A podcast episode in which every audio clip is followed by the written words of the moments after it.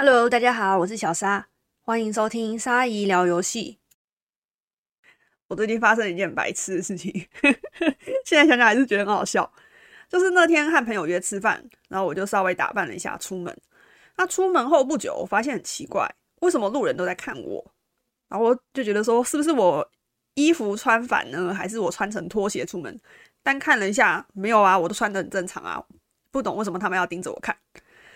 结果之后大概走了五分钟左右吧，要准备过马路去捷运站，然后就看到对面有个阿伯一直盯着我看，是那种很不礼貌的盯着我看。我想说，是怎样啊？为什么他要这样子盯着我看？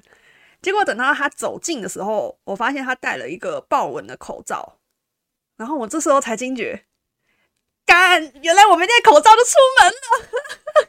我看到他的口罩，才想起来，我好像没有戴口罩。哎，摸了一下，没错，我是空的。哦，真的，难怪他们要盯着我看。好险，我在包包都有放备用口罩的习惯，我就赶快把备用口罩拿出来戴起来。终于没有再被路人侧目了。哦，真的是怎么会忘记戴口罩就出门呢？哎，真的是老了呀！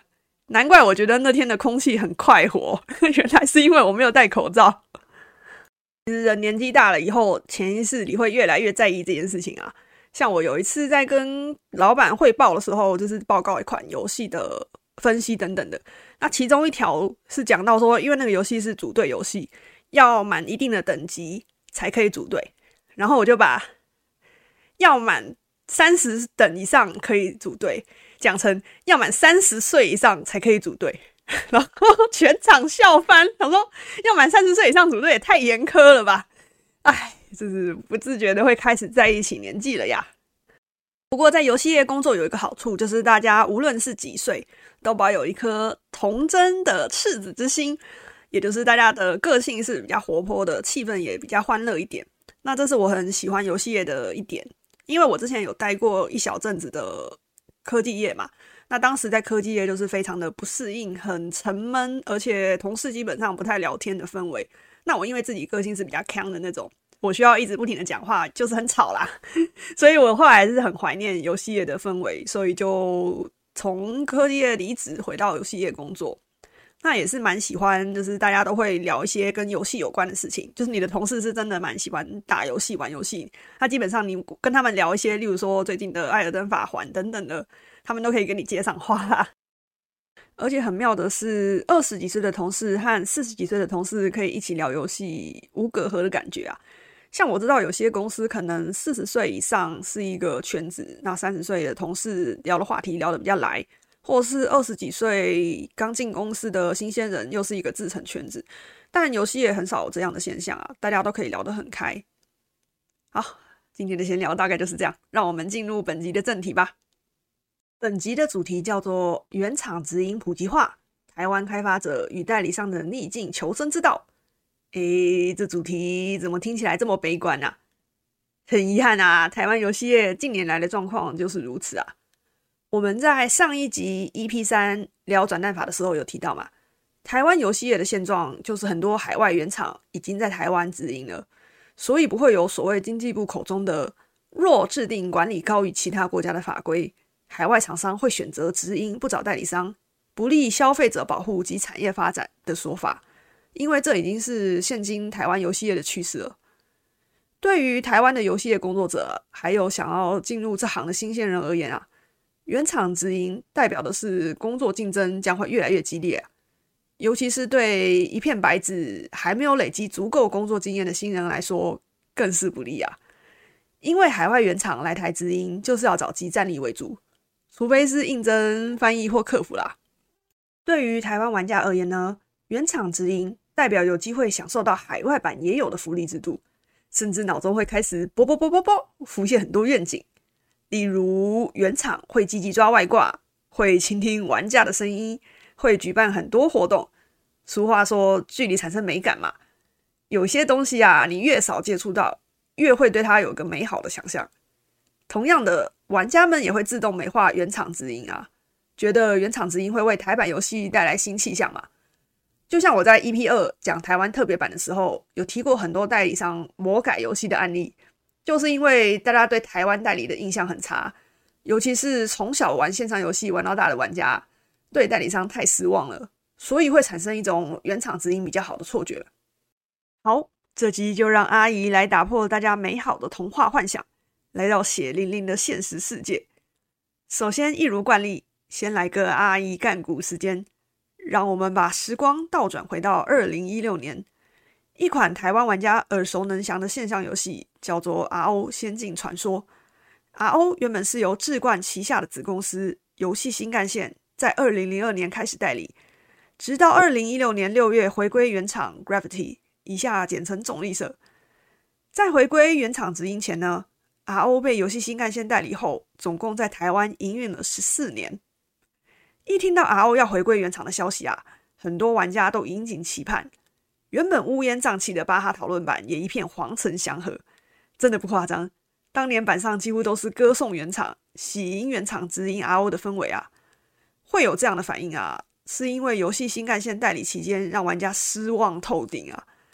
老朋友、老玩家，请在脑中搜寻你们那尘封的记忆吧。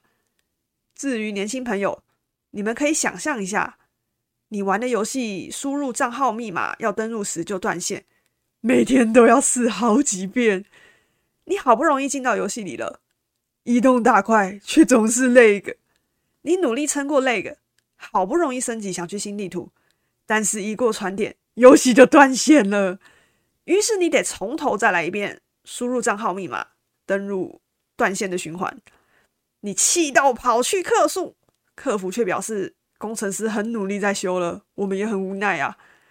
但是你会发现哦，这个问题似乎永远都修不好，永无止境啊。这就是游戏新干线代理时期的 RO 啊，玩家们口耳相传，RO 有三宝：那个断线修不好。以前还有玩家气到跑到电玩展举牌绕场，标语就是 RO 三宝。而这只是代理商一部分的司机而已，还有玩家开小黑窗、各种外挂满天飞传说等等的，这些很少发生在手游上的问题啊，在当时可说是人人皆遇过啊。受到代理商荼毒的玩家，理所当然会认为原厂就是救世主嘛。而韩国原厂中立社也很会笼络人心，在回归前，他就先举办了几场玩家见面会，见面会上发很多小礼物，也当场倾听玩家的心声。除了公布在台湾的营运计划之外，原厂也承诺会带给玩家良好的游玩体验。怎么觉得这听着很耳熟啊？哇，就像是用甜言蜜语哄女生的渣男。或是秀照片，骗是骗人的骗，开变声器的诈骗集团。哎，任何事情都一样啊，还没有看到实际行动前，嘴上讲讲的不可信啊。总之，回归原厂后，玩家逐渐发现原厂直营的 RO 乖乖的，即使外挂的确有变得比较少了，但还是存在着 RO 三宝那个断线修不好的情形，还是不时发生。而且原厂还是锁住某些系统，改动转动装备的数值，跳过特定版本不更新。韩国原版的福利啊，台湾玩家一样享受不到。玩家们这才从美梦中惊醒啊！原来 RO 回归原厂直营后，并没有比较好。好，听完上面 RO 回归原厂直营的故事之后，大家也许会觉得很纳闷：为什么原厂直营和台湾代理商的做法没差多少啊？都是直营了，为什么不让台版和原版享有一样的福利呢？开放一样的版本内容，用好一点的伺服器不好吗？先让我们从游戏原厂的角度思考啊。还记得在 EP 二我们聊到台湾特别版的时候，有提到分成金和买断金的概念吗？原厂每个月可以从代理商那里获得一定比例的分成金，或是更新版本的买断金。以前原厂给台湾代理商代理。可以拿到基本的签约金加每月分成金或买断金。今天他决定自己来台湾直营，跳过台湾代理商这一层。虽然他少了签约金和每月的分成金或买断金，但取而代之的是台湾市场全部的营收都直接进到原厂自己的口袋里了。如果原厂够了解台湾玩家的话，这样与其把代理权给台湾代理商，倒不如自己下海来赚。在好几年前呐，网络还没有普及到现在这么发达的程度，线上游戏也才刚起步的时候，各国的市场资讯蛮封闭的，海外厂商不容易了解台湾市场和台湾玩家的习性，所以需要靠代理商引进自己的游戏，省去像是试调、宣传、翻译和人力营运等等的麻烦。在台湾做游戏做久了，厂商对两边的资讯交流也越来越频繁嘛。海外厂商开始发现，我对台湾也有一定的了解了，那为什么不自己来经营台湾市场呢？算一算，发现我原厂要在台湾直营，依照台湾的法规，我只需要准备一间办公室，找几个了解台湾市场、有营运经验的人才，而这些人才甚至可以用我自己国家的自个儿人来担任。反正根据台湾法规，我只要雇佣一定比例的台湾人就好嘛。例如，我找来几个翻译员或是客服人员去服务台湾玩家，这样我就可以开始在台湾直营我的游戏了。而我需要的员工会是刚毕业的新鲜人，还是有经验的？例如说，RO 原代理团队的人来帮我营运游戏呢？答案很明显，就是有经验的人嘛。比起新人更容易获得这份工作吧。我上面讲的就是台湾游戏业血淋淋的现实啊。所以大家会看到有些游戏的营运套路似曾相识，有些游戏在坚持一阵子的圆满福利后，不久就开始变小气了。毕竟，台湾玩家在手游上的付费总额是常年保持在全球前十名啊！哇，我们小小的台湾人口不比大国，消费力却是很惊人呐。所以我们可以看到，像是韩厂自己直营《天堂 W》《黑色沙漠》《马奇英雄传》等游戏，刚好在录这集的时候，有新闻说 R.F. Online 就是之前那款科幻风格的线上游戏要重返台湾了。R F 是很多老玩家多年前的回忆嘛，之前倒过一次被捡回来，后来又倒掉，这次再重新推出就换成韩国原厂直营了。还有那个最近公布上线日期的《奥丁审判》，这款是在韩国打赢天堂系列霸榜第一名的游戏啊，这些韩国原厂都选择自行在台湾营运了。至于日厂的话，前阵子有听说日厂的 C Y Games 有来台湾设子公司。那还有一些厂商更聪明，他们直接推出国际版，例如《穿越时空的猫》，一个游戏里面分很多种语言，让玩家自由切换，再加个官网啊、FB 啊，找会中文的客服小编，连来台湾设分公司都不必了。至于大家很好奇的中国厂商中资公司又是什么情形呢？中国厂商在台湾设立公司很麻烦啊，要通过经济部审核，而且要符合台湾法规的限制。有兴趣的朋友可以搜寻《大陆地区之盈利事业在台设立分公司或办事处许可办法》，条文就跟它法规名称一样长，我就不念出来了。总之，中国厂商要通过这个审核不容易啊，所以大多数人会选择在台湾找合作伙伴，例如代理《笑傲江湖》宴的爱玩天地和中国厂商完美世界就有长期合作的关系，或者说是大家都很熟悉的 Garena 和腾讯也会互相配合。还有一部分的中国厂商是透过在香港设分公司，再透过香港分公司来台湾设分公司，一层一层的分公司，负责代理自己的游戏或是其他中国厂商的游戏。想要做游戏、走游戏研发或游戏企划的朋友们啊，听到以上原厂直营、台湾代理逐渐式微的状况，可能会觉得这对游戏研发影响不大吧？但是啊，现在游戏技术越来越进步了。制作游戏的速度也越来越快，国外游戏进入台湾市场的门槛也越来越低，导致玩家的选择也越来越多了。近年我们很少在市面上看到台湾自制的商业游戏，以前有，例如说宇峻奥丁有出过一款武侠游戏叫做《神州》，哦，那很怀念的。中华网龙有出过《吞食天地》，它的回合制战斗蛮经典的，还有传奇的《幻想神域》。这些国产游戏都是阿姨这个年代的童年记忆啊！QQ，现在反倒是博弈游戏不停的出，可能打个麻将、拉个拉巴太好赚了。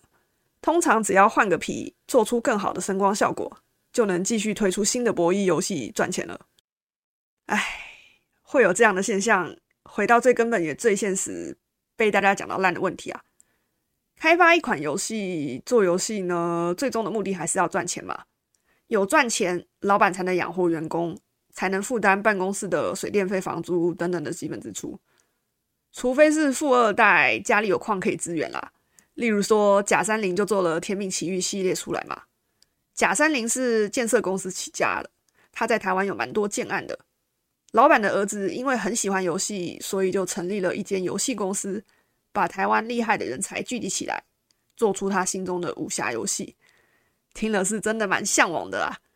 我曾经想过，诶，如果哪天我中了乐透，我会想要成立一间工作室，把台湾游戏业的高手都请来做游戏，就跟贾三林老板的儿子一样，然后把我做的游戏推到海外去，反攻各国市场。哎，希望有这么一天啦。好，回到台湾的游戏研发上，一间在现代做研发游戏的公司啊，它要面临的对手，已经不是之前网游时代十根手指头就能数出来的游戏数量了。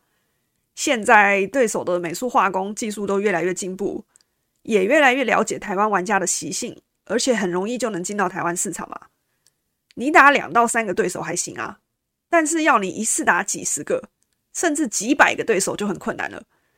尤其近年来，对岸很强调数据，他们透过数据分析，不断去修正游戏流程和付费点，也因为有效的改善数据和精确瞄准付费用户的广告投放，让中国游戏能够横扫各国手游市场啊！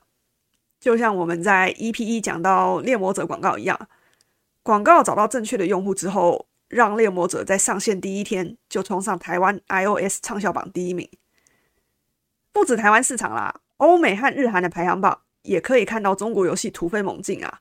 他们这一套真的很厉害。关于数据部分，我们找一集特别来聊吧。对我又挖了一个新的坑，慢慢填。现在台湾游戏开发厂商啊，很难跟其他国家用大成本制作、讲求数据派的游戏竞争啊。站在游戏公司老板的立场，大家可以想一想。我花大量的钱、大量的时间做出一款可能技术只有中等的游戏。跟我花相对少一点的钱，不用太久的时间去代理一款，就算我炒短线三个月也能回本的游戏，老板们几乎都会选择代理游戏，迅速赚钱嘛，因为钱很快就能回来了。除非真的很有爱、很有梦，不缺钱啊。再次把假三零的例子搬出来，才有可能选择花时间、花钱去开发一款可能活不过三个月的自制游戏吧。否则，老板开公司啊，还是要赚钱的。所以有些公司会选择跟海外厂商长期合作，能定期代理几款品质不错的游戏，就能确保公司持续赚钱嘛。而那些海外直营的厂商啊，如果要在台湾找人才的话，他最迫切需要的是有人帮他营运游戏，然后文本翻译成中文跟中文客服嘛。他会需要有人帮他开发游戏吗？不用嘛，顶多需要几个工程师帮忙修 bug 而已。所以啊。原厂直营逐渐普及化，以及海外游戏占据了大半台湾游戏市场的现象啊，跟台湾游戏研发产业还是息息相关的。这已经缩减很多工作机会了嘛。当然，这边撇除掉独立游戏团队或小工作室啦，因为他们可能是几个合伙人一起出资创公司，小团队大多是以兴趣为主的游戏嘛，比较没有那么商业化。哇！难道我们台湾游戏研发产业真的输惨了吗？大哥，真的输了吗？让我们回到本集副标题：台湾开发者与代理商的逆境求生之道。用最近很热门的《艾尔登法环》举例来说，面对随便挥一下就把我们褪色者打死、强到爆的王啊，即使我们资源很少、装备很破，只要找对方法，就算全裸去打王也能获胜。像我之前看实况组 God JJ 玩《艾尔登法环》，他只穿一条内裤，拿着一根大鸡腿敲王，死了几次之后还是破关了，永不放弃的精神嘛。有些台湾游戏研发公司哦，有在开发 R 十八，就是十八禁类型的手机游戏。这类型玩家族群虽然比较小众，但十八禁手机游戏目前几乎没有其他国家的竞争者。台湾厂商先做了，就可以先抢下这块大饼。哎，这边不是要叫各位开发者一窝蜂跑去做十八禁游戏啊，不可以色色啊！但是为了救台湾，只好色色了。不不不，不是这样啦，而是要观察研究台湾市场的状况，或是在特殊的题材上占据先机。好，以上就是今天探讨的议题啦。最后简单总结一下本集主题：原厂直营普及化，台湾开发者与代理商的逆境求生之道。第一点。因为成本低，进入门槛也低，原厂直营逐渐成为台湾游戏市场的常态。至于中国厂商，他们大部分会找台湾伙伴建立长期合作关系，或是透过海外分公司的模式达到直营的操作。第二点，海外直营的趋势对台湾本土游戏产业发展不利，无论是游戏研发还是营运都会受影响。尤其毫无经验的新人，工作竞争会更激烈。第三点，台湾的游戏研发商必须要走出自己的道路，找到对的客群，挑对题材。做出来的游戏未必会输给国外厂商。最后啊，韩国我记得他们有规定说，进口车的比例要低于韩国自己的国产车现代汽车嘛，这样可以保障韩国国产车的市占率，保护他们的企业。至于游戏产业，政府也有特别补助资金给他们。我认为台湾政府啊，应该要效法韩国，制定一个法规，保护自己国家的游戏产业。嗯，不只是游戏业啦，例如连续剧、综艺节目之类的，都应该要好好保护才对。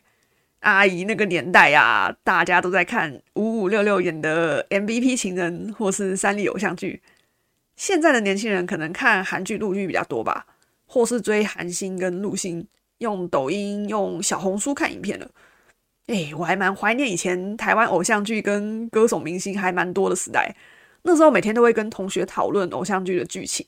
然后还有那个超级星光大道嘛，支持哪个歌手还会分派系，大家都会买台湾歌手的 CD，所以我蛮支持自己人的娱乐产业。总之，台湾政府不太可能做到啦，不可能说禁就禁。真要禁止的话，我看人民会先举牌抗议，没有陆剧跟韩剧可以看。好啦，这集的话题可能有些沉重啊，但本节目沙溢聊游戏一向秉持着有话直说的理念啊。也许哪一天我会因为这个有话直说，就真的要一架地下电台了吧？但在那之前啊，我是真的蛮想告诉大家，在游戏产业工作后见识到的真实情况啊。在企划发起那集我有说到嘛，我想要改善两边资讯不对等的状况，就是游戏厂商这边跟玩家还有想要入行的新人这边的不对等状况。现在在台湾做游戏研发是真的很不容易啊，是一条漫长又艰辛，可能会面临饿死的道路。至于我自己是做营运嘛，以前我也是很排斥中国游戏啊。不过在我接触到背后运作的机制之后，是真的不得不佩服中国的数据分析能力。现在我自己也在慢慢了解这一套的营运模式。总之就是师夷长技以制夷啊。去学习对手的优点，了解对手赚钱的原因。有时候我在巴哈看到台湾自制游戏推出的新闻，然后新闻底下总是会有一堆酸民在那里冷嘲热讽，自己唱衰自己人，像是有说过这种三 D 模型你也敢拿出来秀？